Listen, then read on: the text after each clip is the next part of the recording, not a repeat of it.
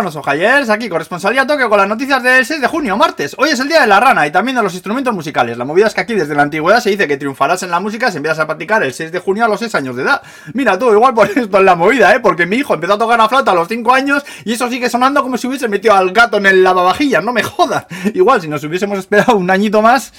Hay veces en mitad de la noche en que todavía me despierto escuchando ese sonido. Lo tengo metido ahí en la puta cabeza y nunca saldrá de ahí. Por Dios, Tim Cox, atiende, menos gafas y más flautas con salida de auriculares. Hostia. Bueno, vamos al lío. Desde hace bastante tiempo hay un escándalo en Japón por una agencia que lleva grupos de música de estos de idols japoneses. Se llama Johnny and Associates, ¿eh? Y resulta que han salido muchas víctimas de abusos sexuales cuando eran prácticamente niños todavía ahí, ¿eh? Por parte del fundador de la agencia, que ha llevado a grupos muy famosos eh, como SMAP o Arashi, así, ¿eh? Y prácticamente todas las semanas sale algo nuevo, macho. La movida es que el presunto acosador murió ya en el 2019, que tenía 87 años el puto viejo, pero se está exigiendo que se abra una investigación al menos. Vaya historia esta, ¿eh? También resulta que han descalificado del Open de Francia de tenis a la japonesa Miyu Kato y a su pareja Aldila Sujiadi por darle un pelotazo a una chica recogedora de pelotas de estas que hay ahí en los campos, ¿eh? En las imágenes se ve, pues eso sí, que le lanza la pelota, y vamos, que sí que le da, ¿eh? Pero y si luego se ve a la pobre chica llorando y tal. Pero bueno, ya dice que no fue a propósito, pero la verdad es que viendo las imágenes, bueno, no queda nada claro, ¿eh? Y luego resulta que el récord del helado más caro del mundo lo tienen aquí en Japón, con unas tarrinas así pequeñicas, pequeñicas, que valen 900.000 yenes, ¿eh? La tarrina, unos 6.000 euros, hostia puta, y es así pequeñica, ¿eh?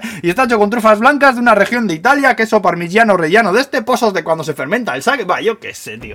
Donde esté un Drácula que se quite tal mierdas experimentales, no me jodas, ¿os acordáis de los Dráculas? Yo me comía yo a uno, uno, uno, me comía yo, ah, me comía yo una hora, eh, viene a gustete, eh, y un frigopié, joder, que tengo más años que los bosques, no me jodas, que me aturullo y todo también. Y bueno, para acabar contaros la historia de...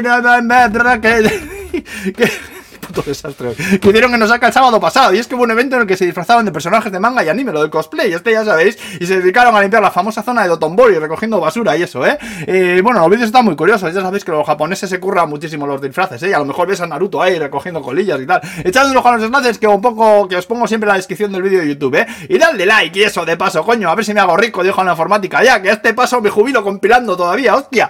Y, eh, hacer lo que os dé la gana, faltaría más, pero que os vaya bien el martes, ¿eh? Agur, pues. Hostia.